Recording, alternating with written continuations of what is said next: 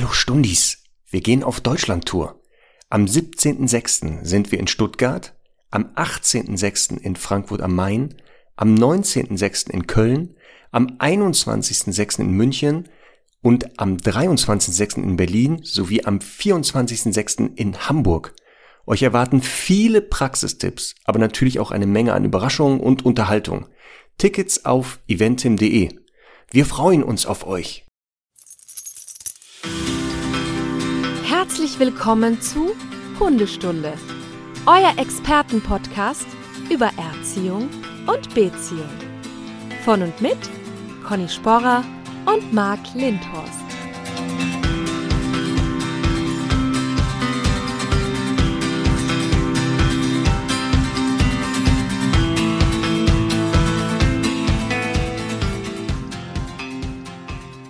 Einen wunderschönen guten Morgen, Conny.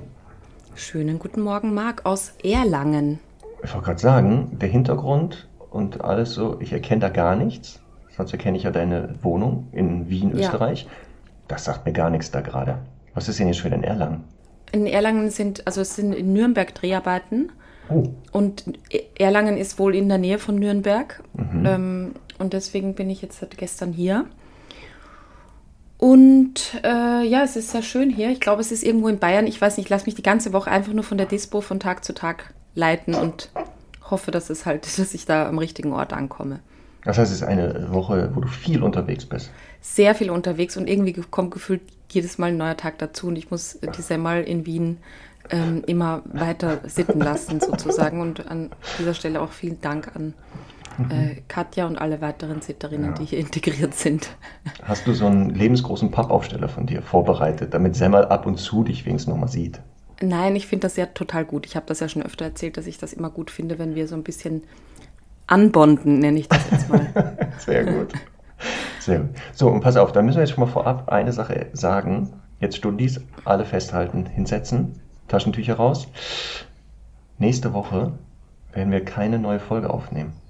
Ihr müsst also eine Woche aushalten. Also in zwei Wochen kommt erst wieder eine neue Folge. Denn Conny ist in Rumänien. Nochmal. Also es gibt noch da was zu tun. Und ich bin die ganze Woche in Bonn. Werde dort fortgebildet und bin selber Dozent. Wir kriegen das nicht hin. Aber ihr könnt ja die alten Folgen hören nochmal, ne? Einfach Mhm. wieder von eins beginnen und dann. Es gibt eh viele, weiter. die da jetzt Stress bekommen, weil sie nicht nachkommen und so. Deswegen finde ich Das, das, äh, genau, da habt ihr jetzt Zeit. Ach, sehr ein bisschen gut. Pause zwischendurch. So, und pass auf, und einen Punkt habe ich selber. Oder willst, hast du etwas noch Wichtiges vorab, bevor wir anfangen mit dem Thema? Ja, ja, auf jeden Fall. Ja, hast du einen Punkt, einen wichtigen? Oder soll ich anfangen? Ja, Mit, Das es ist ein Wunder geschehen, Marc. wenn ich nur einen Punkt habe, meinst du? Oder nee, nee. nein, nein, ich, da, darauf möchte ich äh, hinweisen. Ja. Denn wir haben ja aufgerufen letzte Woche und haben ja ganz, ganz viel tolles Feedback bekommen, auch für die Hundestunde aus Rumänien. Ich habe ja echt ein bisschen so Angst gehabt, dass ich die Leute schon nerve mit dem Thema, aber ich hatte einfach noch so viel zu sagen. Und es ist wirklich irre gewesen, was schon in den ersten Tagen, also es ist einfach minütlich, sind Spenden reingekommen in allen möglichen Beträgen und wir sind wirklich für jeden Cent total dankbar. Das ist großartig. Und wir haben dann noch ein paar andere Partner auch ins Boot bekommen und so. Und es, wir sind mittlerweile bei über 20.000 Euro Spenden, die für dieses Hofhundeprojekt gesammelt wurden. Das ist, also wirkt jetzt natürlich erstmal sehr viel. Also es ist jetzt damit ein Kastrationsprojekt und die, das Futter für die nächsten drei Monate gesichert. Also wir sind noch nicht ganz am Ende, aber ich bin trotzdem, oder knapp gesichert, wir sind fast am Spendenziel, aber ich bin trotzdem wirklich extrem dankbar und gerührt von allen Nachrichten auch. Wir haben so viele E-Mails bekommen und jeder hat irgendwie versucht, seinen Beitrag zu leisten. Ähm, egal, äh, jemand hat geschrieben, irgendwie, wir haben eine Druckerei und wir können Flyer machen. Und dann gab es in ähm, Logistikangebote und, und, und. Und ich finde das einfach so toll, weil genau das haben wir uns gewünscht. Also vielen, vielen Dank, liebe Stundis. Ja, aber da muss man auch nochmal dir Danke sagen, ne, dass du Ja. das nochmal angestoßen hast. Ähm, deswegen. Aber wie gesagt, dranbleiben, nicht aufhören jetzt. Auf Ne, jeden also- Fall dranbleiben. Ähm, Romulus war gestern wieder vor Ort und hat, äh, war auf Facebook live und war echt, also ich kenne ihn gar nicht so, so emotional total berührt und ähm, wirklich auch einfach fertig mit den Nerven. Und man sieht da natürlich, dass da einfach noch lange kein Ende in Sicht ist, aber dass wir total am richtigen Weg sind. Ähm, ich werde das eh auch nochmal auf diesem Account teilen äh, heute und das wird dann also ja, das wird dann wahrscheinlich noch online sein, wenn ihr die, diese Folge hört morgen. Genau. Okay, pass auf. Und jetzt, Conny, kommt mein Punkt. Ein einziger. Ja. Okay. Anscheinend habe ich eine Fähigkeit, von der ich gar nichts wusste. Okay. Ich wusste das gar nicht. Ich wusste auch gar nicht, wie das heißt. Und zwar habe ich anscheinend, und wenn das so ist, Conny, musst du mir das jetzt sagen, dann tut mir das total leid, weil es keine Absicht war, ein sogenanntes Mansplaining betrieben. Uh, uh. hast du, hast du mal das, Google ja, bemüht? Ja, ich musste in Facebook oder so gab es plötzlich ein, in, und wir haben dann, es gibt ja eine Stundi Facebook-Gruppe, die ist ja von Stundis entstellt worden. Und da gab es wohl so einen Post. Und dann habe ich das mitbekommen. Ich so, was habe ich gemacht? Dann habe ich das erstmal gegoogelt, weil ich gar nicht wusste, was das heißt. Und war mir gar nicht bewusst, was das ist. Und falls ich das jetzt gemacht habe, Conny, also wirklich mhm. gemacht habe, das war nicht beabsichtigt, das war nie meine Absicht. Äh, und wenn wir hier manchmal Sachen machen, aufpassen, Stundis, das ist manchmal auch nicht ernst. Ne? Also ich weiß jetzt nicht, was die Leute da manchmal reininterpretieren. Ähm, deswegen, falls ich jetzt hier das auch tue, ne, mir sofort sagen, stopp, stopp, stopp, stopp, stopp, stopp. Das will ich gar nicht, weil wir haben heute einen Gast. Und das wäre noch schlimmer. Ja. Also wenn ich es bei dir mache, ist es schon ganz schlimm. Aber wenn ich es ja noch beim Gast mache nachher und ich kriege das überhaupt nicht mit, das ist ja noch am, am allerschlimmsten. Also nochmal, mea culpa, tut mir leid, war nicht absichtlich, will ich nicht, sollte mir das nochmal passieren, gerne Info an mich, was das, das, wie ich das wegkriege. So, das war mein einziger Wie ich das wegkriege. ja, das ja vielleicht hat, kann unser Gast heute ein gutes Medikament empfehlen. Das könnte sein, genau. Denn heute ähm, aber, sich alles ja, genau. Um ein Thema, Stichwort Tierschutz. Habe ich jetzt wieder Mansplaining betrieben, indem ich in dein Wort, ins Wort gefallen bin? Ja, nein, ich wollte nur, wollt nur ganz kurz sagen, also ich komme ja wunderbar damit klar, wenn es da mal so einen kleinen Anflug damit gibt und wenn ich mich mit irgendwas nicht wohlfühle, dann äh, sage ich dir das ja auch immer sofort, also so. off, off, off mic. Ähm, und äh, von daher, also ich bin total fein damit, aber ich finde toll, ähm, generell toll, dass es so Entwicklungen gibt, dass auf manche Dinge einfach hingewiesen wird und sensibilisiert wird dafür. Und ich will das jetzt gar nicht auf dich beziehen, aber das ist natürlich ein Phänomen, das halt einfach durch ja, verschiedene Umstände in den letzten Jahrzehnten einfach irgendwie immer mehr geworden ist. Und ich finde gut, dass es dafür jetzt ähm, auch auf einmal Namen gibt und dass man halt einfach Bewusstsein schafft. Also von daher alles gut, Marc. Sehr jetzt kannst gut. du überleiten zu unserem Gast. Genau. Sensibles Thema. Jetzt hast du es ja angesprochen. Das, was wir heute besprechen, ist auch ein sensibles Thema. Das Feedback zu diesem Thema ist riesengroß. Also wir haben, ich weiß nicht, hunderte Nachrichten bekommen und Fragen und Anmerkungen. Also man sieht, da ist immer noch Bedarf. Das ist kein neues Thema übrigens. Überraschung, Überraschung und passt so ein bisschen zum Thema Tierschutz. Wir hatten jetzt so in der letzten Zeit öfter das Thema Tierschutz ähm, und das fällt eigentlich auch da rein, weil es sogar Gesetze dafür gibt. Es gibt sogar Gesetze ja. dagegen oder dafür, je nachdem. Da reden wir vielleicht mit unserer Expertin gleich drüber. Und hier muss ich jetzt auch schon wieder ja. den Übergang einleiten mit, oh Gott, ich hatte leider mal einen Hund, mein erster Hund, du weißt ja, Ono. Ja. Ono das war ein Mops. Mhm. Und da sind wir schon beim Thema Qualzucht. Darum wird sich heute alles drehen. Wir werden das von oben bis unten besprechen. Und wir haben uns aber jemanden eingeladen. Diejenige ist da ein bisschen kompetenter und hat dann noch so eine spezielle Ausbildung. Das heißt, wenn sie nachher Sachen sagt, würde ich das eher glauben, sagen wir so, als wenn wir beide was sagen. Also eher so von Hören sagen oder unsere eigene Meinung. Trotzdem wird es ja. auch darum gehen, um Meinung zu äußern dazu zu was zu sagen. Und ne, wie gesagt, also ähm, Mobs hatte ich, das ist aber schon, ich weiß nicht wie, 30 Jahre gefühlt her. Damals war mir das überhaupt nicht bewusst. Heute nochmal würde ich das nicht nochmal tun.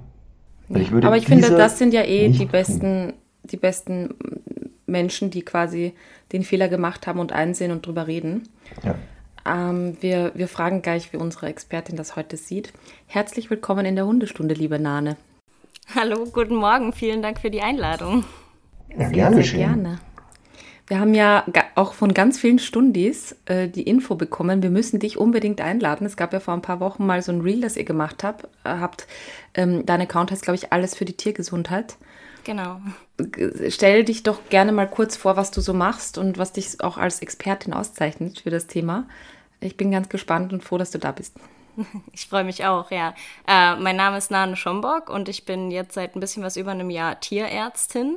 Also habe fünfeinhalb Jahre in Leipzig studiert. Das ging 2016 los und im Februar 2022 bin ich da fertig geworden. Und ähm, ja, ich habe da auch viel in der Klinik gearbeitet in Leipzig, wo es eine extra Hals-Nasen-Ohren-Abteilung gab. Und da ist so ein bisschen die Idee von Alles für die Tiergesundheit entstanden, vor zwei, drei Jahren, glaube ich.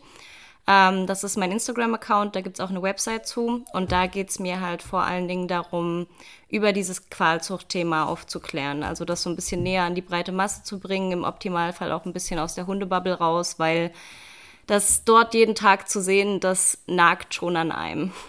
Das glaube ich.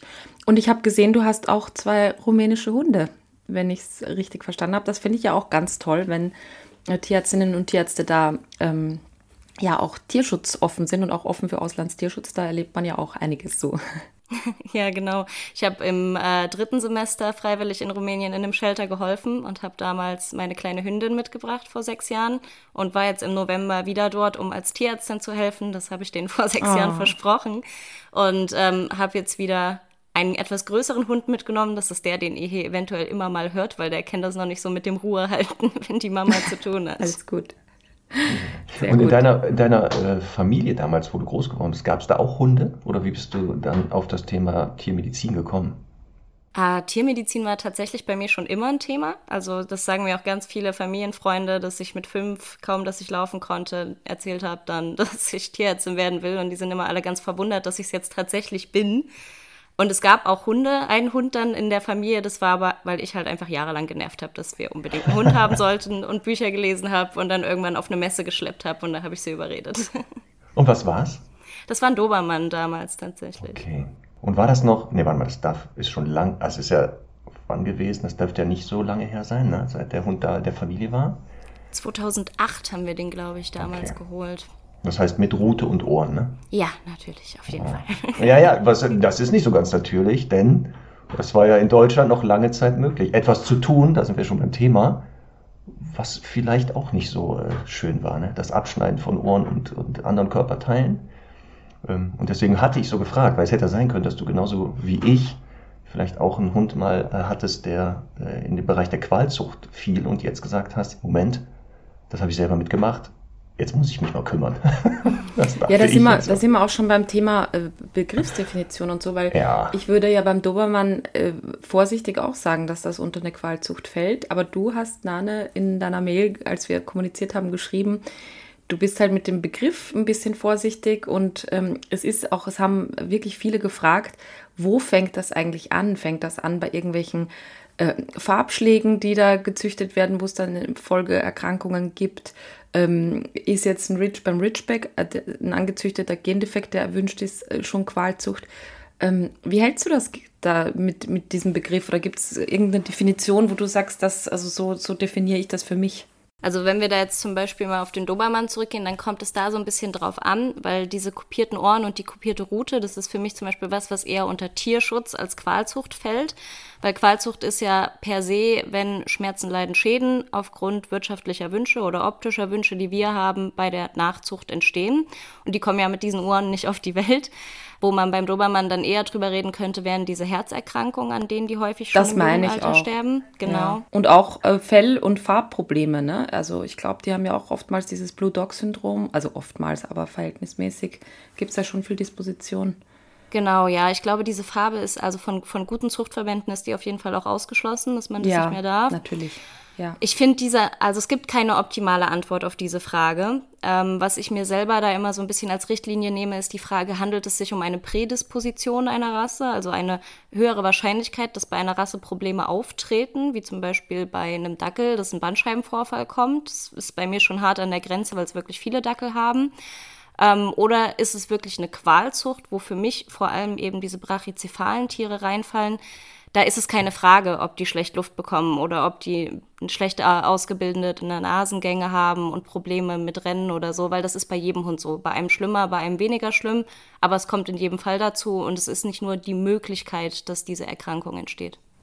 Ja, in der Vorbereitung auf die Folge habe ich ja nochmal viele Bücher gelesen und äh, mich ja nochmal da reingefuchst. Und da ist auch aufgefallen, was äh, Conny auch schon sagt und du auch, dass eine Definition, was ist eine Qualzucht, schwer möglich ist. Selbst der Gesetzgeber in Deutschland, in Österreich und der Schweiz hat so eine Idee.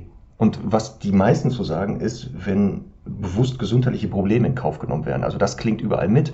Was das aber heißt, ist ja sehr schwer. In Österreich zum Beispiel wurde die, die äh, Verordnung ja nochmal geändert. Da hat man ja zum ersten Mal wirklich Merkmale definiert, wo man mhm. gesagt hat, das ist dann eine Qualzucht. Weil bis dahin war es ja, was heißt denn das? Also sowas, was, was, wir haben das in den Fragen auch. Ist der Dackel eine Qualzucht? Ist der Australian Shepherd ein bisschen? Da war ganz oft dieses, sind diese Rassen das? Weil wenn wir über Qualzucht sprechen, was du sagst, haben wir oft diese kurzkopfigen Hunde, die kaum Luft kriegen und sowas. Aber dieses genau, was ist es? Also du sagst halt, es muss schon Genetik im Spiel sein, ne? Ja, definitiv. Und das Problem im deutschen Tierschutzgesetz ist eben, dass es so variabel formuliert ist, also dass es letztendlich keine Merkmale oder keine Rassen sind, auf die spezifisch eingegeben wird. Skandinavien oder die Niederlanden zum Beispiel, die fangen ja jetzt auch langsam an, ganze Rassen zu verbieten.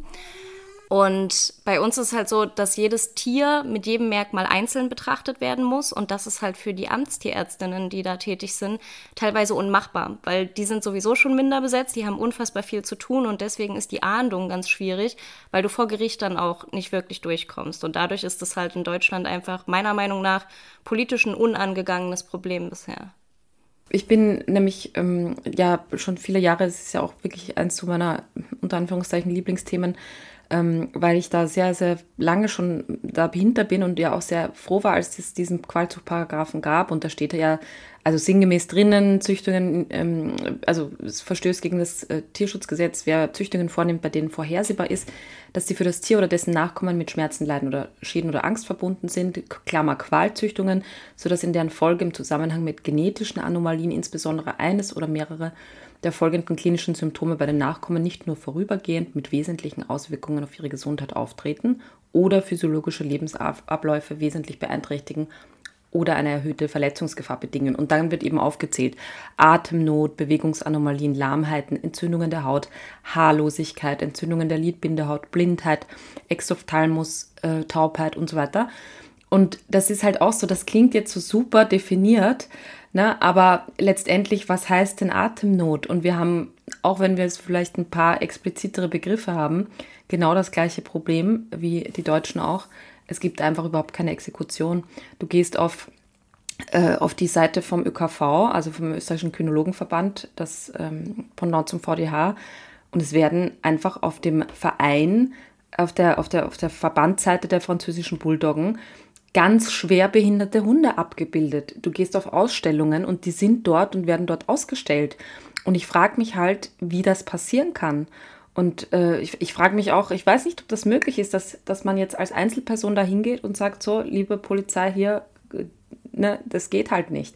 Also ich finde ja auch noch, also ich will ja überhaupt nicht die Menschen ankreiden. Ich glaube, das geht uns allen so, die jetzt einen Hund haben und, und Einsicht haben, weil ne, wir haben alle irgendwie uns schon bei manchen Sachen irgendwie nicht gut genug informiert.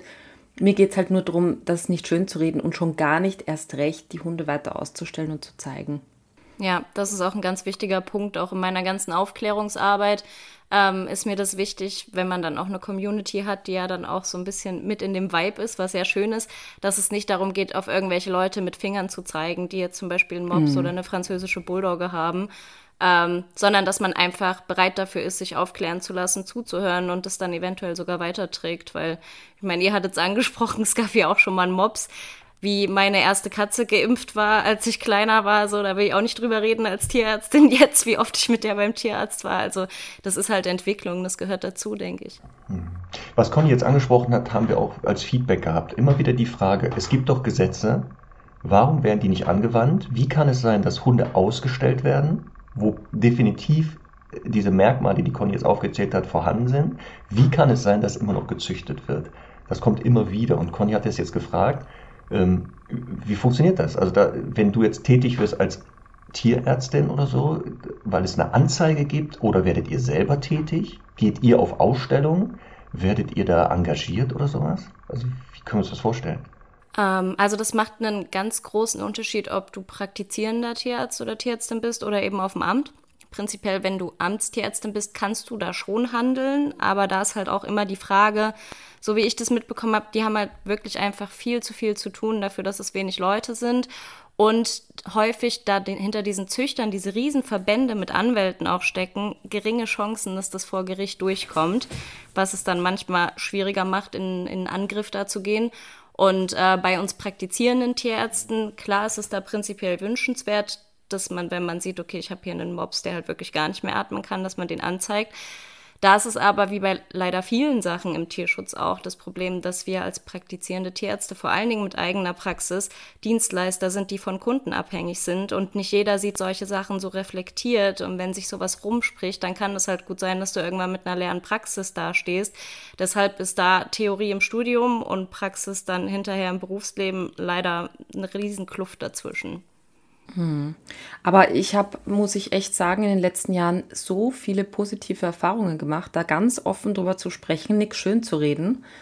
Und ich finde, wie gesagt, es geht ja darum, dass man es respektvoll tut und mit viel fachlichem Hintergrund.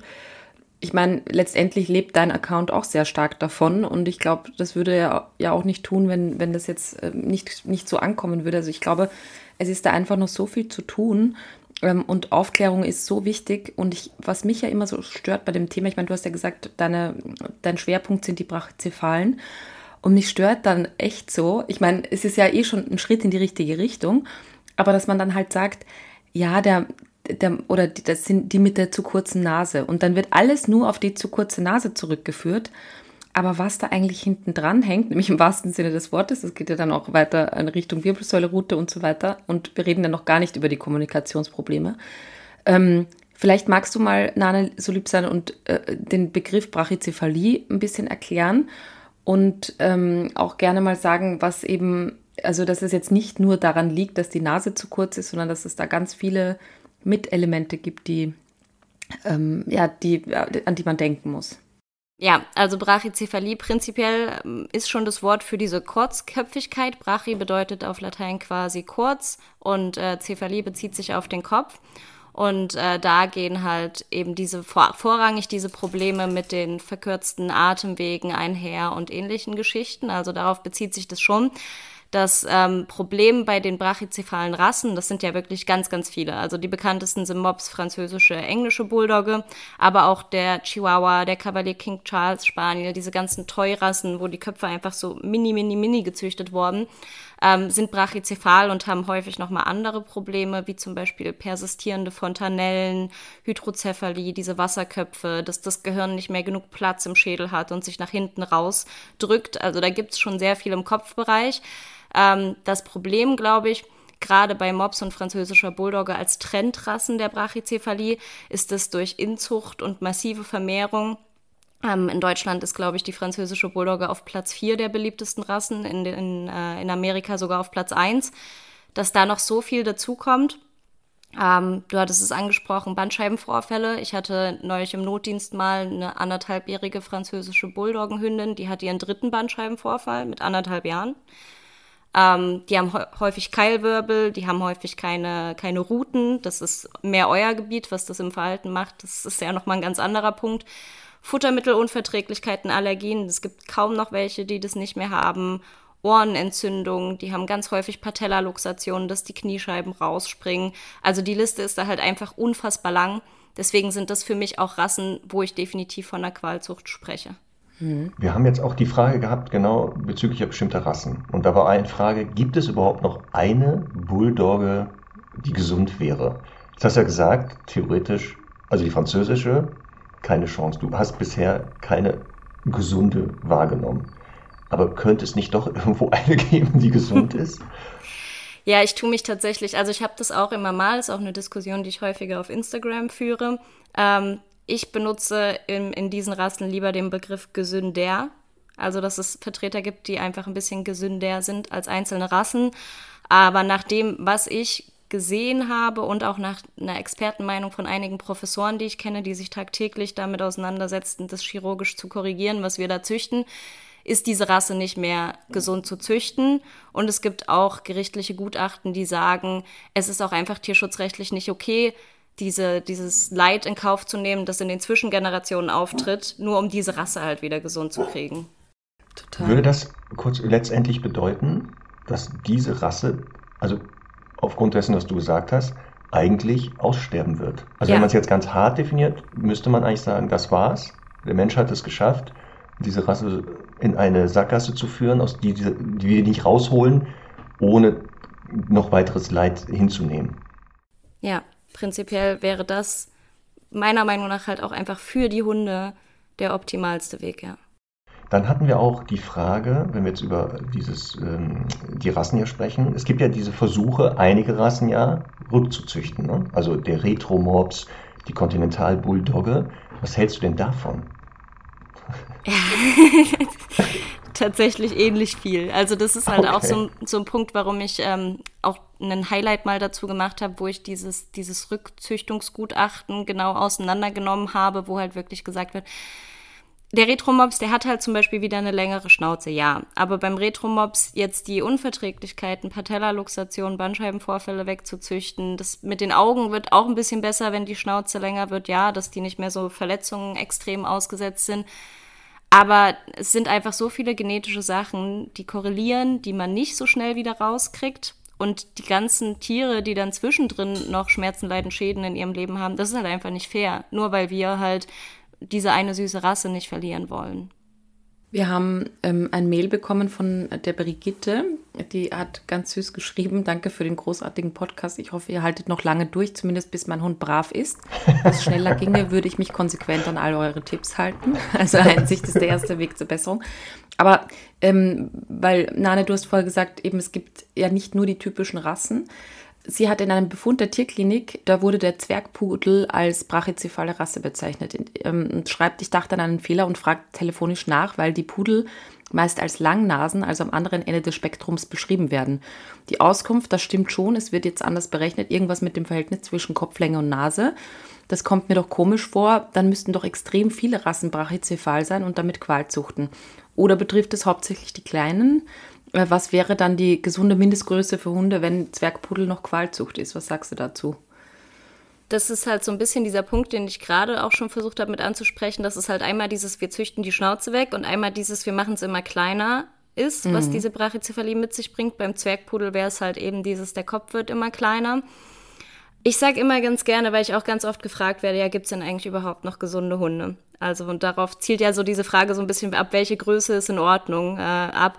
Ich finde, wenn man einfach mal seinem Kind oder irgendeinem Kind einen Zettel hinlegt und mal mir mal einen Hund. Die meisten malen dir intuitiv einen gesunden Hund. Der hat eine Schnauze, der hat eine Rute, der ist braun oder schwarz und hat nicht irgendwelche Kreise auf seinem Fell oder so. Der ist halbwegs normal groß. Also als Kind hat man da tatsächlich noch ein ganz bewusstes Verhältnis. Und letztendlich muss man einfach nur gucken, dass es nicht zu sehr in die Extreme geht. Ne? Die extrem Kleinen haben Probleme, die extrem Großen haben Probleme wir dürfen die einfach nicht aus optischen Gründen dahin verändern, wo wir sie haben wollen. Mhm. Thema auch Geburten. Da gibt es ja, also bei den extrem Kleinen ja, glaube ich, auch Probleme. Ähm, Kannst gerne nochmal drauf eingehen auch und natürlich auch, äh, also ganz schwere Geburten bei den eher brachycephalen, beziehungsweise halt insbesondere Bulldoggen, die ja kaum noch äh, normal auf die Welt kommen können, also meistens ja mit Kaiserschnitten geboren werden. Und ich glaube, die wenigen, wo das normal möglich ist, das sind dann irgendwie schwer deformierte Welpen. Hast du da auch noch Erfahrungswerte dazu? Mm, selber habe ich da tatsächlich noch gar nicht so viele Erfahrungen gemacht, aber ich weiß, dass zum Beispiel beim Boston Terrier, das ist auch so eine brachycephale Rasse, der hat mittlerweile eine Kaiserschnittrate von 98 Prozent. Also da kommt halt kaum noch ein Tier alleine auf die Welt das ist auch ein Punkt. Also rein theoretisch steht es auch im Tierschutzgesetz drin, dass wenn die sich nicht mehr artgemäß fortpflanzen können, dass das dann auch eine das, Damit fängt es ja an, dass, dass der, dieser, dass das Aufspringen nicht mehr möglich ist zum Teil. Also geht es noch gar nicht um die Geburt selber, sondern dass die ja auch teilweise gar nicht mehr sich richtig verpaaren können, ja. Genau, das gibt es auch noch. Und dann, selbst wenn es rauskommt und nicht aufgrund von irgendwelchen Deformationen da schon während des Geburtsvorgangs zu Problemen kommt, gibt es auch teilweise brachycephale Rassen, die aufgrund der nicht vorhandenen Schnauze diese Eihüllen nicht abtrennen können, dass die Welpen dann halt quasi in der Fruchthülle versterben, weil das macht ja eine Mutter eigentlich nach der Geburt. Ähm, Ach ja, ja, wegen des Gebisses, ne? Genau, genau, die kriegen das halt nicht auf. Weil die haben ja, das ist ja auch zum Beispiel das nächste, dass die auch massive Zahnanomalien haben, weil da einfach nicht genug Platz für die Zähne ist im Maul. Was, wie, wie kommt das zustande? Also aufgrund der, der kurzen Schnauze reihen sich dann die Zähne in mehrere Reihen? Ja, meistens, also mehrere Reihen habe ich jetzt noch nicht gesehen, gibt es aber, glaube ich, auch. Aber es ist halt einfach nicht genug Platz da. Also man muss sich mal überlegen, wenn man sich jetzt, ich vergleiche den Hund ganz ungern mit dem Wolf, aber bezüglich der Schnauze kann man das eventuell mal machen, wenn man sich das mal überlegt, wie viel Platz da ist und dann so ein Mops, der wirklich fast plan ist, wenn man den von der Seite, wo sollen die Zähne denn hin, ne? Also. Ja. Ja, reicht ja einen Schäferhund zu nehmen zum Vergleich. Ja, ne? zum Beispiel, genau. Also, hm. Jetzt haben wir ja schon gehört, dass einige ähm, ja schon sagen, okay, jetzt Kurzköpfigkeit, das haben viele ja anscheinend verstanden, dass das wohl eher eine Qualzucht ist. Deswegen kommt auch immer wieder die Frage in den Mails und so, ja, aber was ist es denn jetzt genau? Zum Beispiel, was Conny eben gesagt hat, der Zwergpudel. Da wäre ich jetzt nicht auf die Idee gekommen, den als Qualzucht zu bezeichnen, theoretisch. Mit deinen Anmerkungen muss man darüber anders denken. Dann sind so Fragen generell, zählen die Haare vom Pudel auch zur Qualzucht? Da ja, wenn man den nicht schert, der ja immer verfilzen würde. Warum sind Nackthunde eine Qualzucht, aber der behaarte Chinese Crested ist der, also immer wieder diese, also es ist, ist wohl das Bewusstsein, aber die Leute wollen halt wirklich sowas haben, am besten wie eine Checkliste, dass die sagen, da kann ich einen Haken machen, dann ist, oder die wollen auch die Frage hier immer, Gibt es irgendwo Listen? Also eine Liste, eine offizielle, die sind eine Qualzucht, da Finger von weg. Also ist das möglich, das wirklich mal genauer zu definieren, dass man wie so eine Schablone hat oder sowas? Hm. Ja, also ich verstehe diese Frage. Weil hm. gerade wenn man im Thema nicht drin ist, dann, dann hat man das immer gerne, aber in der Medizin, und ich glaube, das ist im Verhalten zum Beispiel auch nichts anderes, da gibt's halt selten schwarz und weiß. Ähm, das sind fließende Übergänge. Es gibt für mich halt ein paar Rassen, von denen ich, wenn ich eine bewusste Hundebesitzerin sein möchte, die Finger lassen würde. Das wäre für mich eben alles, was Bulldog und Mops angeht, Cavalier King Charles, Spaniel. Ich würde mir auch keinen Dackel holen, der wäre bei mir an der Grenze. Und ansonsten bei vielen Sachen wie diesen Pudeln oder auch verschiedenen Farben, die Probleme mit sich bringen, finde ich, da muss man dann einfach entweder sehr, sehr bewusst sein, wenn man das unbedingt haben will, also wirklich sich mit Züchtern auseinandersetzen, sich gucken, auf was sind die getestet, was ist in den Vorgenerationen aufgetreten, oder man sagt halt, ja, ich äh, verzichte auf solche Problemmerkmale ähm, es ist super schwierig da zu sagen, was ist ein Problem, was nicht. Ich habe das mal versucht bei mir auf der Website gibt's ähm, verschiedene Rasseporträts. Da sind zu allen möglichen Hunderassen alle möglichen Erkrankungen aufgelistet, die die mit sich bringen können. Weil man muss einfach sagen, es gibt keine Hunderasse mehr, die aufgrund von unseren Züchtungsverfahren keine Probleme hat. Und ähm, je beliebter die Rasse ist, desto mehr Probleme hat sie meistens. Und da muss man halt gucken, wo kann man Abstriche machen, ne? Weil zum Beispiel Labrador oder Golden Retriever, die haben fast immer Unverträglichkeiten und Allergien, also die haben definitiv auch menschengemachte Probleme. Das ist für mich aber keine Qualzucht. Ein Hund, der aber bei 15 Grad keine 10 Minuten raus kann oder an einer Hyperthermie verstirbt, das ist halt ein Problem. Das war nämlich auch eine Frage. Gibt es überhaupt noch eine Hunderasse, die man als gesund normal bezeichnet empfehlen kann? Sagst du schon, theoretisch nein. Das Ding ist auch schon wieder gelutscht, dass sobald der Mensch oder seit Menschen das machen, wobei das ja wahrscheinlich nicht ganz stimmt. Ich glaube, dass vor 40.000 Jahren, als man sagt, da bewusst geschieht etwas, wird das Thema Qualzucht wohl weniger das Thema gewesen sein, ja. weil da wohl mehr auf Leistung selektiert wurde. Also wahrscheinlich gab es das auch mal unbewusst, aber wahrscheinlich eher, dass da irgendwelche Mutationen entstanden. Ähm, und deswegen kommt halt auch immer die Frage, ne, kann man noch irgendeine Rasse nehmen? Und auch eine andere war, gibt es, also gibt es das Thema Qualzucht bei echten Straßenhunden? Also gibt es dort Exemplare, die auch solche Merkmale erfüllen. Ähm, ja, ich, ich glaube, das entsteht genau eher, weil dann Qualzuchten sich untereinander verpaart haben. Also das glaube ich eher. Ähm, aber inwieweit die dann lebensfähig sind und deren Generationen das schaffen, das weiß ich nicht. Aber Conny wollte was sagen. Genau, ich wollte noch die Frage anhängen, weil ich glaube, darauf läuft so ein bisschen hinaus. Ähm, und ich finde, ich bin ja da, ähm, also wissen jetzt alle, dass ich sehr tierschutzaffin bin und du ja offenbar auch, wenn du da mitarbeitest, was ich ganz toll finde. Aber also es wäre ja jetzt auch irgendwie zu leicht zu sagen, ja, die sind alle super gesund und da gibt es jetzt kein Problem. Aber trotzdem, ich bin gerade so in den letzten Tagen und Wochen so damit, also mit diesen, mit diesen zwei Welten so konfrontiert, ne? weil auf der einen Seite halt irgendwie auch viele sagen, ja, und die bringen dann die Krankheiten mit. Und auf der anderen Seite denke ich, Leute, aber ihr äh, züchtet äh, teilweise Hunde mit Gelenkskrankheiten, die wirklich einfach absichtlich, also ne, die sind, wie du sagst, genetisch da vom Menschen gemacht. Ähm, natürlich passt man da auf, aber gerade in der Zucht ist ja oft sowas, ist das geringste Übel, dass man dann halt zur Verpaarung verwendet. Ähm, wie siehst du das denn? Also kann, würdest du sagen, wenn du jetzt einen Hund empfehlen würdest, würdest du sagen, Tierschutz äh, irgendwie an, an, erster Stelle? Ich meine, du kannst auch gerne deine persönliche Meinung und dann deine fachliche sagen. Oder wie, wie, würdest du, was würdest du da empfehlen? Also eben zum Thema, welche Rassen gehen denn überhaupt noch? Das werde ich ja auch oft gefragt. Ja, ähm, also ich glaube, dass das Rassedasein in manchen Punkten definitiv eine Berechtigung hat, wenn man vor allen Dingen an Arbeitshunde denkt, ne? also Hunde für, für die Jagd, Hunde, die halt äh, blinde Personen bekleiden oder irgendwie Verhaltenstherapien mitmachen. Ähm, dahingehend denke ich, kann Rasse nie verzichtet werden. Meine persönliche Meinung ist eigentlich, dass es an, abgesehen davon keine Rassen mehr geben müsste, so aus meinem Sinne, weil es ist halt prinzipiell nur noch was, was wir so machen, weil wir halt gerne im Griff haben, welche Farbe ein Hund hat und wie groß ein Hund hat, so. Das wird nie abgeschafft werden. Das ist auch in Ordnung so, weil eine Oma jetzt vielleicht nicht unbedingt mit einem Malinois-Mischling rumrennen sollte. Aber ähm, ich prinzipiell, ich tendiere total zu Tierschutzhunden auf jeden Fall. Ich bin einfach ein riesen Mischlingsfan, auch weil ich das viel cooler finde, dass mein Hund super individuell aussieht und nicht wie seine ganzen anderen Wurfgeschwister. Ähm, ob das für jeden Anfängerhundebesitzer was ist, ist wieder ein anderes Thema. Ähm, es gibt auch eine Studie, die besagt, dass Mischlinge nicht unbedingt viel älter werden als Rassehunde. Das finde ich aber ganz schwierig, weil in dieser Studie vor allen Dingen, und da muss man auch nochmal einen Unterschied machen, weil es gibt quasi diese Mischlingshybriden, wenn man hier Golden Doodle zum Beispiel, also wenn wir zwei Rassen nehmen und die miteinander verpaaren, dann ist schon irgendwie logisch, dass man dann von beiden Rassen die Probleme eventuell weitergibt und dann so ein Mischlingshybrid vielleicht sogar noch schlechter ist. Also wenn ich jetzt einen Mops mit einer französischen Bulldogge kreuze, dann vielleicht doch lieber nur eins von beiden. Aber bei zum Beispiel diesen Rumänen, die ich habe, ich habe bei meiner Hündin mal einen DNA-Test gemacht, da waren, glaube ich, 16 verschiedene Rassen drin. Das ist halt über Generationen alles miteinander vermischt und irgendwie hat sich ja doch durchgesetzt draußen. Ich sage immer draußen. Und äh, mhm. Das ist in meinen Augen schon irgendwie einfach fürs Tier ein bisschen schöner. Jetzt glaube ich ja, dass du mit deiner ähm, Einstellung und mit dem, was du tust, Aufklärungsarbeit zu betreiben, jetzt nicht in der Hundeszene bei jedem Begeisterung auslösen wirst. Also du hast jetzt gerade etwas gesagt, da glaube ich, da werden jetzt, wenn das hier Züchter hören würden, sofort, ich glaube, dein Mailfach explodiert jetzt in dem Moment, wenn es veröffentlicht wird.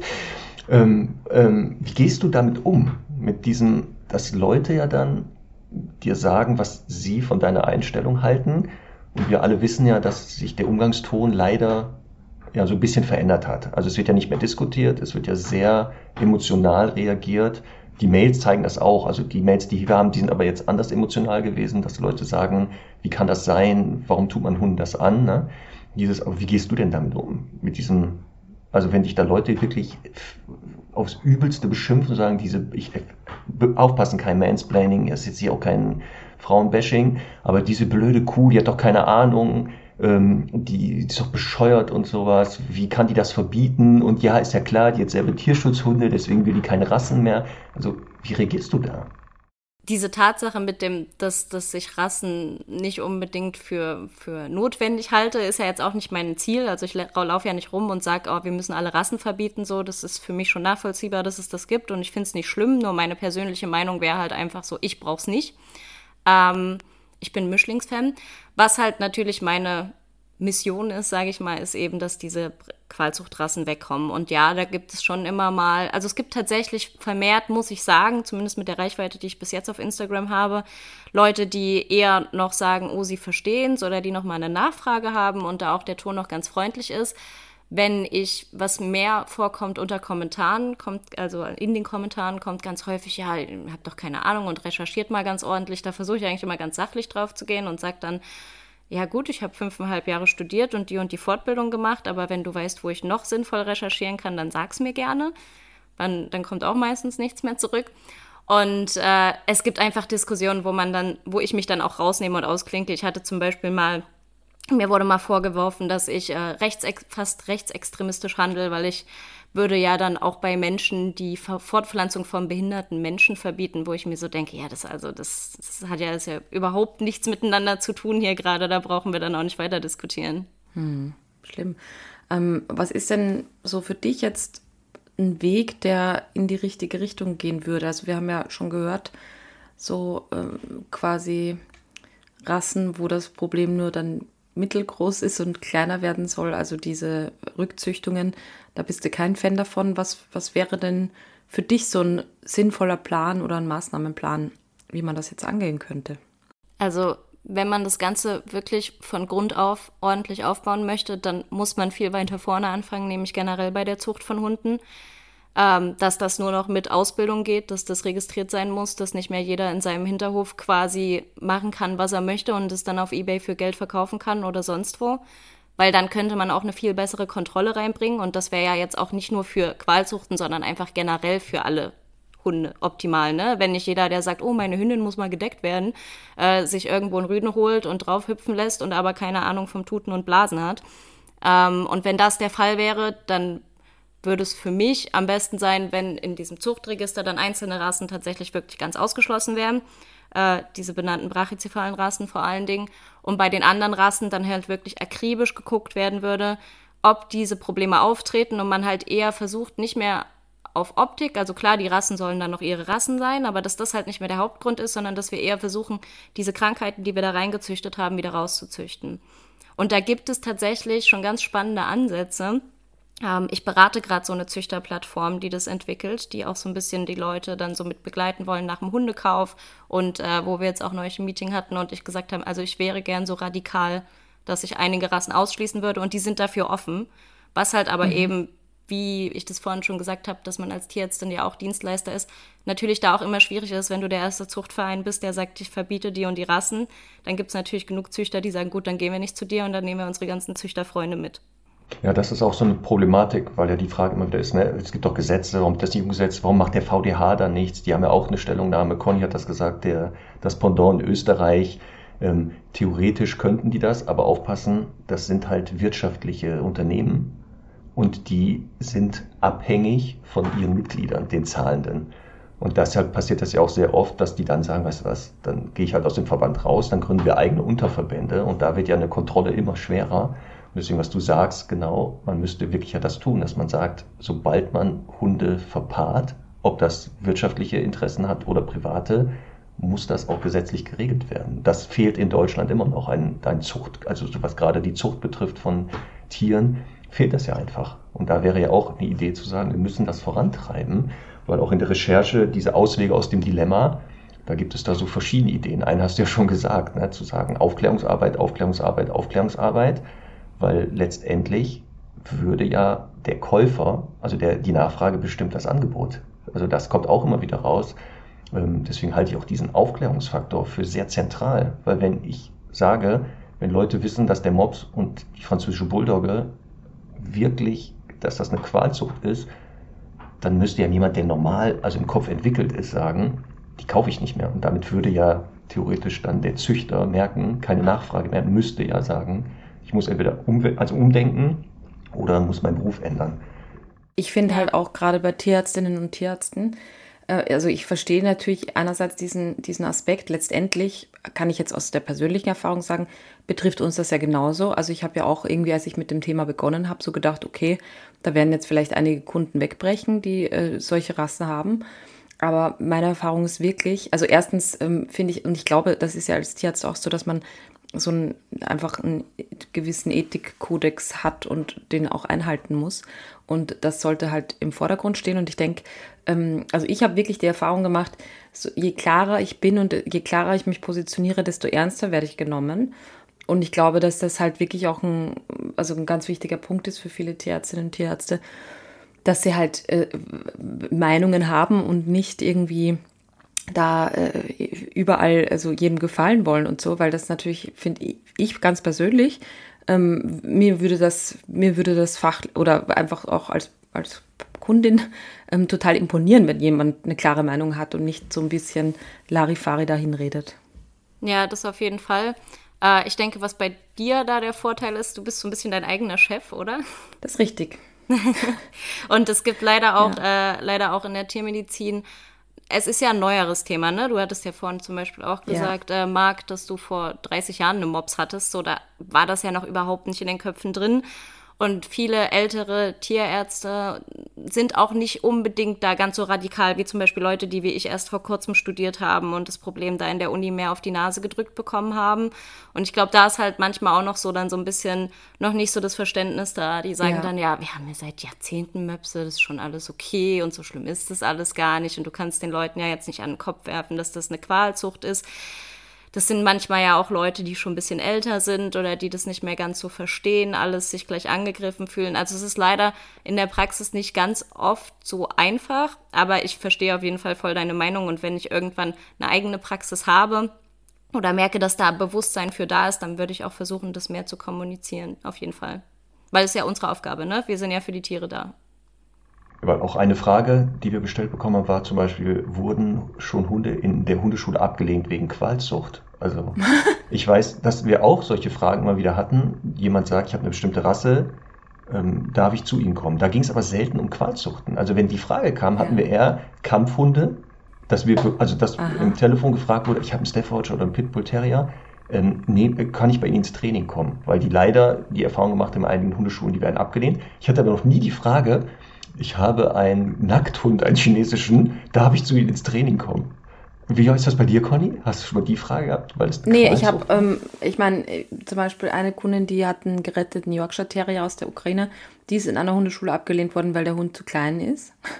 Okay. ähm, aber äh, die, äh, das würde ich ja nie tun. Was ich aber wirklich tue, ist, ähm, dass ich mir, wenn diese Menschen kommen, sehr genau anschaue, wie gehen die mit dem Thema um? Und wenn ich merke, dass da kein Bewusstsein da ist, dann würde ich selbst in der ersten Stunde darauf hinweisen. Also jetzt nicht sagen, ähm, irgendwie, also wieder irgendwie mit dem Finger auf jemanden zeigen und anprangern, sondern einfach sagen, ja, keine Ahnung, äh, man muss halt natürlich aufpassen bei, bei, bei Beschäftigung und so weiter, ne, wegen Belastung und, und, und Luft und so. Und wenn ich dann höre oder mitkriege, die stimmen dem zu, dann ist das irgendwie für mich in Ordnung und dann habe ich so zumindest das Gefühl, okay, die haben verstanden, dass es da ein Problem gibt. Ähm, weil es ist ja einfach auch so, dass die Hunde schon röchelnd da reinkommen ne? und dann, dann gibt, muss ich kein Tierarzt sein, um zu wissen, dass es da ein Problem gibt. Ähm, und wenn ich aber merke, dass es da gar kein Bewusstsein gibt, dann drücke ich da voll drauf. Also dann, das, also dann denke ich, okay, irgendwer muss es ihnen ja sagen. Ähm, und das ist, das ist schon, was ich tue. Das ist mir schon wichtig. Deswegen auch die Frage halt an Nana, ne? Also dieses, wie geht man mit solchen Sprüchen um, weil wir haben auch hier Nachrichten bekommen. Jetzt habe ich im privaten Umfeld jemanden, der holt sich so einen Hund oder hat sich so einen geholt. Was mache ich jetzt? Also wie kann ich dem sagen, auf nette Art und Weise, ohne dass er sich angegriffen fühlt oder genau ins, ins, ins falsche Lager wechselt, war jetzt nicht so ganz günstig. Also ja. wie kommuniziert man das so, dass man die Leute nicht verliert?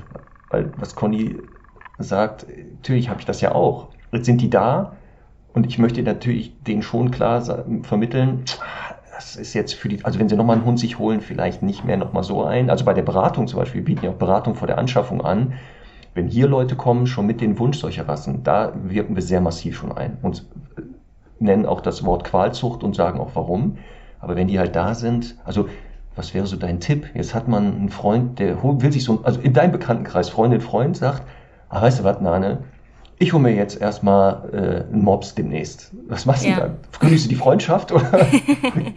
da, aber damit sprichst du halt auch schon den Punkt an, ne? das wollte ich auch direkt sagen. Also wenn jemand mir sagt, er denkt darüber nach, dann bin ich da auch total radikal, weil ich mir dann so denke, okay, mhm. jetzt letzte Chance, so jetzt alles ja. drauf, was geht, damit die da gar nicht mehr drüber nachdenken. Da ist ja auch zum Beispiel ein Riesenpunkt Kosten. Also Freunde von mir, die diese Hunde haben oder die ich jetzt mittlerweile über meine Aufklärungsarbeit kenne, die diese Hunde haben, die haben 18.000 bis über 40.000 Euro in diese Hunde investiert in fünf mhm. bis zehn Jahren. Also das ist halt auch massiv Geld. Das, das holt viele Leute ein, tatsächlich. Das ist immer ein Punkt. Und ich hatte neulich tatsächlich witzigerweise die Situation bei einem Familientreffen, dass jemand, äh, den ich jetzt nicht so gut kenne, aber der halt so ein bisschen zum Familienkreis gehört, gesagt hat, ach ja, und ich wollte mir jetzt einen Mops holen und so. Und da, also da ratter ich halt los, ne? Ich als Tierärztin schmeiß dann halt mit allen möglichen gruseligen Fachbegriffen um mich und Operationsmethoden und hast du nicht gesehen. Und ähm, dann schreckt es meistens gut ab, wenn man einfach mal so eine Liste von Krankheiten dann rausballert. Und äh, wenn die Tiere dann einmal da sind, dann ähm, versuche ich immer zu sagen, ja gut, ähm, ich, ich finde es nicht gut, dass du das jetzt gemacht hast, vor allen Dingen, wenn ich mit der Person vorher drüber geredet habe. Ähm, dann bringt aber meistens dieses Radikale wenig, weil die Leute dann eher zumachen und sich denken, gut, dann rede ich halt gar nicht mehr mit dir drüber dann versuche ich halt einfach zu sagen, gut, das Tier ist jetzt einmal da, du hast dich dafür entschieden, aus welchen Gründen auch immer, dann versuch diesem Tier das Leben jetzt aber bitte so gut wie möglich zu machen. Das heißt, hab ein ganz anderes Bewusstsein für dieses Tier, was die Gesundheit angeht, als für jeden anderen Hund, weil die können das schlechter zeigen. Guck unter die Hautfalten, mach täglich das und das sauber, ne? Geh mit dem zum Arzt, lass da regelmäßig Röntgenbilder machen, damit du dem einfach gerecht wirst, in das du investiert hast. Ja, Nana, jetzt hast du angesprochen, ich will noch auf ein paar Probleme eingehen, weil, wie gesagt, ich finde immer schade, wenn es nur alles auf die kurze Nase hinausläuft. Ähm, Thema Hautfalten. Ähm, übertriebene Faltenbildung ist ja auch ein genetisches Problem. Also das ist ja entweder im Gesicht oder im ganzen Körper so. Was, was, was können denn da für Probleme auf, auftreten? Ja, das ähm, hat man ja auch eben zum Beispiel viel bei den Kurznasen, genau, dass du ähm, diese Hautfalten im Gesicht hast, diese Nasenfalten, die dann teilweise auch chirurgisch entfernt werden müssen. Da muss man sich überlegen, das ist halt einfach Haut, die direkt aufeinander liegt. Sprich, das ist darunter schön warm, das ist darunter schön feucht. Das heißt, da entstehen ganz schnell Entzündungen, die sekundär dann mit Bakterien oder Pilzen befallen werden. Und du siehst es nicht. Also das ist wirklich gruselig, wenn du in der Praxis dann mal diese Hautfalten dir anguckst, was Besitzer zu Hause halt teilweise nicht machen, wenn sie kein Bewusstsein für diese Probleme haben, wie das da drunter aussieht. Das ist feuerrot, das ist nass, teilweise eitert es schon. Und wie sich das anfühlt, wie sehr das wehtut, das kann man nur erahnen. Ich hatte noch nie so eine schlimme Hautfaltenentzündung. Ähm, ganz extrem ist das ja auch bei diesen Sharpays teilweise. Die haben das ja auch am ganzen Körper da kommen wir, da sind wir wieder bei dem Punkt, es gibt halt leider gar keine ganz gesunde Rasse mehr. Die haben zum Beispiel wieder eine äh, genetische autoimmunbedingte Erkrankung, die dafür sorgt, dass der ihr ganzer Körper permanent unter Entzündungen leidet. Ähm, also da greift das Immunsystem quasi Hautzellen an und die haben dann ständig Fieber, Ohrenentzündung, Hautentzündung, Gelenksentzündung und können eigentlich nur ihr ganzes Leben lang Cortison bekommen, damit es halbwegs ertragbar ist. Hm. Ähm, und äh, das müssen wir jetzt, Marc, auch nochmal dazu sagen, ist natürlich ein kommunikativer Horror, wenn da so viele Falten sind, dass einfach nicht richtig kommuniziert werden kann. Und ich finde, gerade bei diesen ähm, Faltenhunden ist halt ganz oft ein Problem, dass die total unbeliebt sind und immer bepöbelt werden, weil sie halt überhaupt nicht richtig kommunizieren können. Thema Augen, Augäpfel, Augenhöhle, da gibt es auch noch ein paar gruselige Geschichten dazu. Kannst du dazu was sagen, Nane? Ja, auch da wieder vor allen Dingen bei den brachycephalen Rassen. Ihr merkt es, ne? Mhm. Also ich mhm. glaube, in dem Gespräch ja. deutet sich dann auch dieser Qualzuchtbegriff dann raus, weil es ist halt nicht nur eine ja. Baustelle. Ähm, da liegen Voll. die Augen häufig frei, also diese Augenhöhle ist teilweise auch zurückgebildet, dieser Orbitalring, ähm, was zum einen dazu führt, dass die ganz häufig Verletzungen im Augenbereich haben, auch weil diese Schnauze nicht da ist, die quasi vorher abfängt. Also die haben ganz Hornhautverletzungen, die auch zur Erblindung führen können, unbehandelt. Deswegen auch da, wenn man so einen Hund hat, regelmäßig äh, testen lassen, ob da irgendwelche Hornhautverletzungen sind, weil die sieht man nicht immer unbedingt offensichtlich. Äh, auch gerade wenn man vielleicht einen Hund hat, wo die Augen öfter tränen, dann ist das nichts Neues, wenn da irgendwie mal äh, eine Hornhautverletzung dazukommt. Und ja, wir haben in der Universität gelernt, und das war auch so ein Punkt, wo ich mir so dachte, das kann doch nicht wahr sein, ähm, dass man Mops und französische Bulldogge nicht im Nacken fixieren darf. Weil du hast es manchmal, wenn du irgendwie Blut abnehmen musst oder so, dass du den Maulkorb aufmachst und das hinten im Nacken direkt mit festhältst. Und es ist ungelogen schon passiert, dass dabei Augen rausgefallen sind bei diesen Tieren. Einfach weil da das, das geht halt nicht. Oder wenn die von der Couch springen oder so, ist auch schon passiert. Das habe ich nur gelesen, noch nicht gesehen. Aber da fallen halt einfach die Augen. Und ich meine, spätestens das ist doch ein Punkt, wo wir uns mal fragen müssen, was geht denn hier eigentlich ab? Hm. Ja, also weil die, die Augenhöhle ist irgendwie zu, zu, also auch verkürzt, logischerweise, aber was ist denn dieses, also was, was ich ja so spannend finde, ist, dass ja quasi innere und äußere Haut aber die gleiche Größe behält. Ne? Also quasi der Augapfel ist ja deswegen auch nicht kürzer, sondern normal groß. Und die Zunge ist normal lang und hängt deswegen aus dem Maul raus, weil sie halt äh, eigentlich dafür, also denkt, die, die Schnauze ist eh lang genug. Ähm, die, die Falten der Haut, äh, die sollten ja eigentlich quasi auf, einen, auf ein großes Maul passen, deswegen sind sie ja da. Wie, kann das denn passieren? Also, was hat sich die Natur da gedacht irgendwie? Also, es wäre ja irgendwie dann wirklich weniger Problem, Gute wenn. Frage. Ja, es wäre doch weniger Problem, wenn, wenn das einhergehen würde. Und irgendwie ist es ja auch das Knochenwachstum hört irgendwie früher auf oder sowas, ne? Also wie ist das? Kannst du da irgendwie eine Antwort geben? Kann ich eine Antwort geben, wenn, wenn ihr noch den ganzen Tag Zeit habt? Weil da steigen wir jetzt ganz, ganz tief in, äh, in Genetik und äh, Molekularbiologie ein. Ähm, ich glaube, verkürzt gesagt, die Natur hat sich dabei gar nichts gedacht. In der Natur gibt es diese Tiere nicht. Es ist einfach, dass all diese Merkmale, und das weiß man ja auch noch nicht, ne? es ist ja bei den meisten Tieren ist ja die Gensequenz noch nicht aufgeschlüsselt. Und all diese Merkmale werden auf unterschiedlichen Teilbereichen von unseren Chromosomen vererbt. Und es ist nicht immer unbedingt so, dass wenn, nur weil das für uns logisch ist, dass eine Zunge neben dem Maul ist, dass wenn wir das Maul verändern, dass die Zunge mitgeht. Das hat viel mit Embryonalentwicklung zu tun. Also mhm. das entsteht aus unterschiedlichen Zellen, schon im Ei quasi. Und deswegen kann man das hinterher nicht so zurückmachen. Sprich, wir haben einen Hund, der hat eine kürzere Schnauze und den verpaaren wir mit einem, der auch eine kurze Schnauze hat, weil wir wollen eine kurze Schnauze. Und dadurch übertragen wir diesen Gendefekt der Schnauze, der hat aber nicht gleichzeitig eine Auswirkung auf die Zunge. Und dadurch entstehen dann diese proportionalen Ungleichheiten. Aber ich glaube auch die Antwort ist halt, weil es geht. Der Hund oder sein Vorfahre anscheinend so eine hohe Variabilität hatte genetisch, dass sowas möglich war, dass solche Mutationen entstanden und das ist ja wahrscheinlich aus Mutationen in der Hundezucht entstanden. Zufällig hatte mal einer einen kurzen Köpf, kürzeren Kopf. Jemand sagte, oh, das finde ich aber schön. Und dann ging das, glaube ich. Also es ist die Antwort ist, weil es geht, weil es leider geht anscheinend. Ja, genau. Ähm, bei anderen Tierarten weiß ich nicht, inwieweit sowas möglich ist. Also so massive. Oh, Nane, äh, du hast eine Doktorarbeit über Ziervögel geschrieben, habe ich gelesen. Über Qualzucht bei Ziervögeln. Ich schreibe sie noch, ich schreibe sie noch, ich bin noch nicht ja, ja. fertig. Ja, du, oder, genau. ja, na klar, du schreibst in der Vorbereitung habe ich gesehen, das Thema ist nicht nur bei Hunden. Ja, ja, also das, das ja. geht theoretisch bei ja, allen Tieren. Mhm. Aber was, was, also nur, ich meine, wir, wir sind kein Vogelpodcast, aber ähm, ja, auch da. Also da, da geht es vor allen Dingen ähm, viel um, um Körperhaltungsformen. Da geht's da geht's halt weniger um die Tiere, die die Leute zu Hause haben, wie beim Hund, sondern da geht es viel um Tiere, die auf Ausstellungen gezeigt sind und dort eben besonders exotisch sein müssen, die besonders extreme Körperformen annehmen, die besonders schöne Hauben haben und gar nichts mehr sehen können und so. Also ich würde sagen, die Qualzucht ist im Bereich der Vögel wesentlich weniger ausgeprägt als äh, im Bereich der Hunde. Da gibt es schon, also über Hunde würde ich mein ganzes Leben lang schreiben. Über Vögel kriegt man das so ein bisschen grob runtergerattert in zwei bis drei Jahren, dass man das Thema überhaupt erstmal anspricht. Aber ja, das gibt es bei allen Tieren. Und diese genetische Variabilität, die hat jeder. Ähm, du, man könnte das ja rein theoretisch auch mit Menschen machen, wenn man das wollte. Ne? Ähm, wir können halt reden. Und ähm, bei Hunden ist es, glaube ich, einfach der Punkt, das ist so, so nah an uns dran. Also es ist ja auch mit eins der beliebtesten Haustiere. Es ist eins der Haustiere, die am allerlängsten domestiziert sind, auch schon viel länger als Katzen zum Beispiel. Das heißt, was da ja auch immer ein Punkt ist, ist die Zeit. Also man hat ja nicht schwupps jetzt diesen genetischen Defekt, dass ein Hund jetzt, keine Ahnung, was weiß ich, äh, kugelförmige Ohren hat und in zwei Jahren haben dann auf einmal eine Rasse alle kugelförmige Ohren. Das sind ja Jahrzehnte, Jahrhunderte teilweise, die das gezüchtet wurde.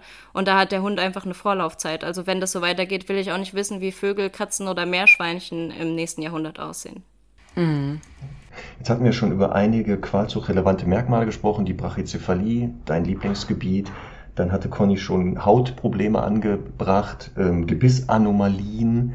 Ähm, dann gibt es ja auch noch sowas wie fehlerhafte Extremitätenstellung. Hier sei exemplarisch natürlich der deutsche Schäfer und in der jetzigen Form genannt. Ähm, dann haben wir genau dieses ähm, Riesen- oder Zwergwuchs. Auch da war es immer wieder dieses, warum äh, diese Teacup-Varianten? Was soll das denn jetzt schon wieder? Du hattest ja auch gesagt, dass natürlich bei diesen gerade diese offene Schädeldecken da und sowas sind.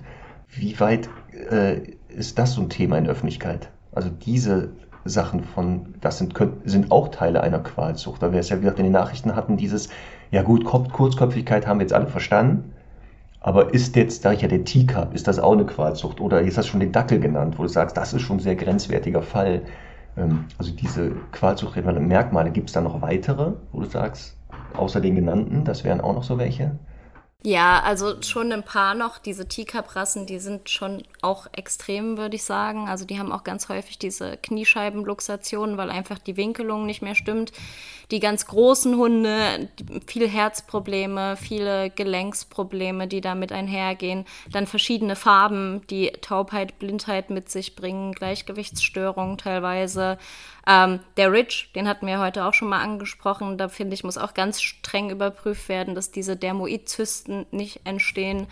Ähm, es gibt eine das große sind so Liste. Nach innen gelegte Hautfalten, ne? In, genau. Also in dem Fall nach innen gelegt.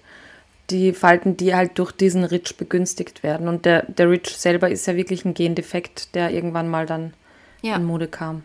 Also das ist nach innen gelegt Hautfalte, klingt ein bisschen zu harmlos in meinen Augen. Das ist quasi eine ja. direkte Verbindung von der Oberfläche zum Rückenmark. Also die mhm. können, wenn sich das entzündet, wirklich Hirnhautentzündung, Rückenmarksentzündung bekommen, die langfristige Folgen oder sogar halt einen Tod mit sich bringen. Und wenn man das mitbekommt, dass ein, ein Ridge so eine Dermoidzyste hat, dann sollte der auch operativ entfernt werden, weil das halt einfach ein Risiko birgt. Aber ich glaube, also es gibt eine sehr lange Liste, aber ich glaube, wir haben jetzt hier jetzt so ad hoc fällt mir gerade auch nichts mehr ein, wo ich sagen würde, da müssen wir unbedingt noch drüber reden. Wir haben da schon die, die krassesten Beispiele mit abgehandelt heute.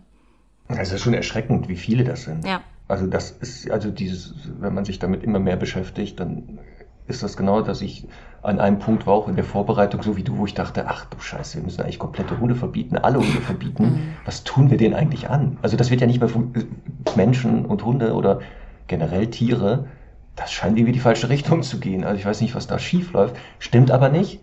Das ist nun, einige Menschen sind das. Ja. Deswegen, ne, es gibt ja so ähm, Menschen auch wie dich oder Conny und mich, die sagen, ja, das ist da, wir können da nicht die Augen vor verschließen, sondern aufklären, aufklären, aufklären, aufklären. Weil nochmal, ich glaube genau, dass das so der erste Teil, also dass wir die genau von hinten aufdröseln müssen, dass wir eben die Kunden so fit machen, dass die eben genau ihre Macht nutzen, in der Zucht einzugreifen. Weil ich, was du auch machst, ist sehr gut zu sagen, ich biete das Zuchtverbänden an, aber jetzt siehst du genau, das ist wie bei Conny und mir, wenn wir Vorträge halten, da sitzen eh immer die Falschen. Mhm. Da sitzen eh die Falschen, die, die eh schon Bock haben, die mhm. schon hochmotiviert sind. Wir erwischen ja leider nicht die anderen. Aber ähm, ich glaube auch, dass genau sowas wie dein Podcast, äh, was du machst in der Öffentlichkeit oder Conny auch gerade im Bereich Tierschutz, dass das so wirklich ist und dieses ähm, permanente Nerven, positiv, immer wieder nett sein und nerven, nerven, nerven und aufklären, glaube ich, ist so das, das, das Beste, weil in die Verbände reinzukommen, also ich glaube, dass wir drei keine Möglichkeiten haben werden und ich glaube auch normale Menschen, also Hundehalter, ja keinen Druck erzeugen können, außer über wirklich, ich kaufe da nichts mehr und ich mache das auch öffentlich, da nichts mehr zu erwerben, damit die dann irgendwann sagen, wir müssen uns verändern.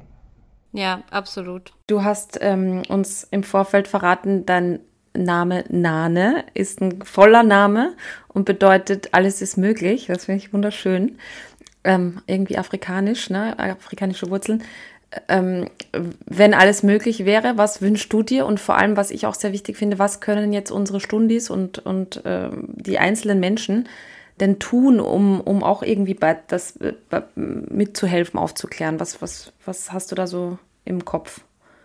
Ähm, also ich wünsche mir auf jeden Fall mehr Bewusstsein für diese Problematik, wo ich finde, dass sich in den letzten ein bis zwei Jahren äh, schon echt viel getan hat. Also auch nochmal ganz großes Danke, dass ich heute hier sein durfte. Das ist ja auch schon mal eine Riesensache, mit der Reichweite hier darüber reden zu können. Ähm, prinzipiell einfach darüber reden, auch als Zuhörer, Zuhörerin hier mit Leuten, die diese Rasse haben, ob die sich bewusst sind, was das für ein Problem ist, ob sie vielleicht schon mal beim Tierarzt waren, einfach mal so einen Check gemacht haben, ob da alles okay ist.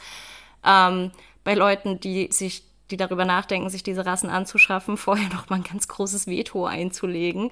Vielleicht da sogar so stark zu sein, wenn das Familie oder enge Freunde sind, zu sagen, du, ich finde es überhaupt gar nicht gut, was du hier machst und hör, doch mal hier in den Podcast rein oder schau mal bei mir auf der Instagram-Seite vorbei. So, ähm, da wird das alles genauer erklärt, warum das eigentlich ein Problem ist.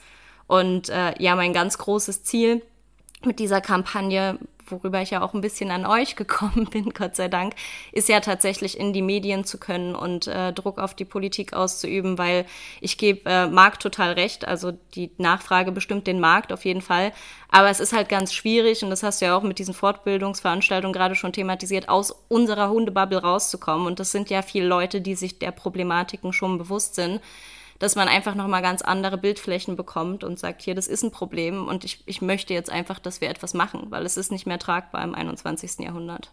Ich habe auch noch einen Wunsch. Ich wünsche mir, dass die Menschen einfach diese Hunde nicht mehr teilen. Ich finde, dass ein ganz großes Problem Social Media geworden ist und auch Werbung und so weiter.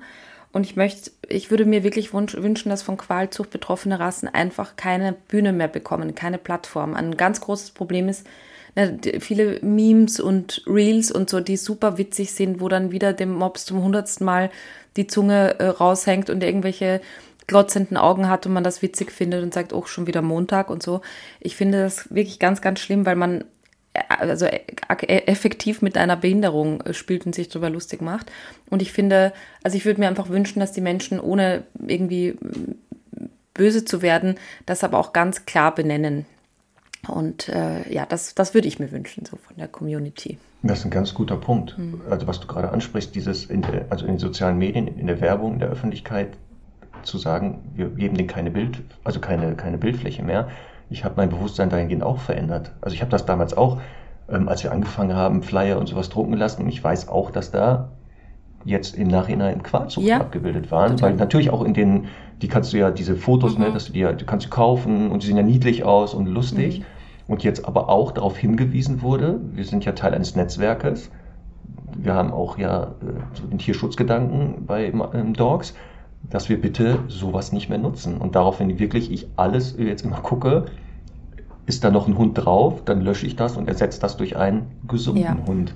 Also deswegen, ich glaube, das ist, was Conny sagt, auch das, was man wirklich selber leisten kann, zu sagen, ich teile das nicht mehr, ich nutze das nicht mehr und sogar, was man ja machen kann, und das tun ja auch einige, wenn das in der Werbung auftaucht, die sind ja erreichbar, die Unternehmen, denen eine Nachricht schreiben und darauf hinweisen, aber jetzt nicht wieder mit, äh, ihr Penner und so, sondern wirklich, man kann das ja sehr sachlich machen, man kann ja da verweisen, gesagt, auf bestimmte ähm, Literatur oder Ärzte und so. Ähm, und die meisten Unternehmen reagieren da schon drauf, wenn das sehr viele tun. Genau. Weil genau, die sind da schon abhängig. Deswegen, also, liebe Stundis, nutzt da ruhig eure Macht. Und eine Mail ist ja ganz schnell geschrieben. Also, sehr geehrtes Team von, ich sage jetzt keinen Namen, weil dann kriegen wir gleich hier Ärger. Ja, auf jeden Fall. Also auf Instagram gibt es ja auch diesen Hashtag keine Qualzucht in der Werbung und das trifft's.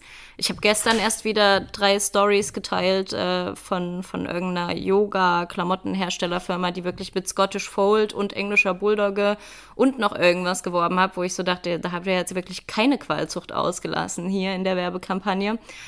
Ähm, das ist ein Riesenpunkt, auf jeden Fall. Also, und dieses Werbeverbot, es gibt ja theoretisch mittlerweile den Paragraphen mit dem Ausstellungsverbot für Qualzuchten. Die Durchsetzung ist da ähnlich mhm. wie bei den Qualzuchten per se.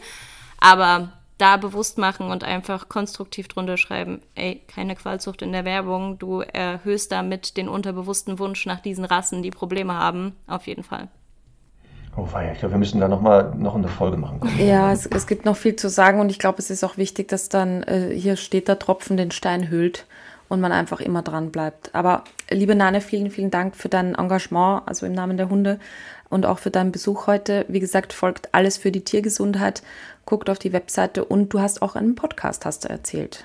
Genau, ja. Ich habe mit zwei anderen Tierärztinnen noch einen Podcast, der nennt sich die Diskutierärztinnen. Da geht es so ein bisschen Ach, mehr das ist um. Ein guter Name. Toll. ja, den fand ich auch klasse. ähm, ja, da geht es so ein bisschen, also da ist nicht so die Qualzucht-Thematik vorherrschend, da geht es eher so um das Leben als Tierärztin und Praxis und Notdienst mhm. und sowas, aber denke ich auch ganz spannend. Sehr cool. Ja, dann weiß ich ja, was ich gleich mache, wenn wir hier fertig mit der Aufnahme. höre ich da mal kurz rein. Ne? Ja, sehr schön. Cool. Sehr schön. Ja, vielen Dank, dass du hier warst. Und wahrscheinlich kommst du auf unsere Liste der Gäste, die wir bestimmt nochmal einladen. Gerne. Genau. Also dein, dein, dein, du kommst auf den Stapel, wo wir sagen, natürlich, Nane kommt nochmal. Vielleicht nochmal zum Thema Qualzucht oder vielleicht ein anderes Thema rund um die Tiergesundheit. Absolut. Oder ums Tierärzte-Dasein. Da gibt es auch ganz viel, wo ich drüber reden oh. kann. Auch sehr spannend. Stimmt, das könnten wir auch mal machen. Ne? Ja. So aus dem Leben eines Tierarztes, einer Tierärztin. Das ist so eine Art schwarze Folge für Nane. Das ist gut, genau. Da müssen wir aber auch noch Hundefriseure und so weiter einladen. Da müssen wir mal alle, so, alle Hundeberufe an einen Tisch setzen ja, und äh, viel Alkohol da reichen. Oha. Das klingt gut. Pfui, nein, pfui, pfui, nicht machen. Okay, ihr Lieben, ähm, vielen, vielen Dank und äh, ich wünsche euch noch einen schönen Tag und äh, wir freuen uns auch auf Feedback zur Folge und äh, ja, natürlich, ähm, dass ihr da fleißig auch mithelft, um das Thema ein bisschen nach vorne zu bringen im besten Sinne. Ja, vielen Dank, Nane. Viel Spaß noch mit deinen Hunden, auch vor allem mit dem Neuzugang. Und dir, Conny, viel Spaß beim Dreh nachher. Vielen Dank. Tschüss. Tschüss. Tschüss.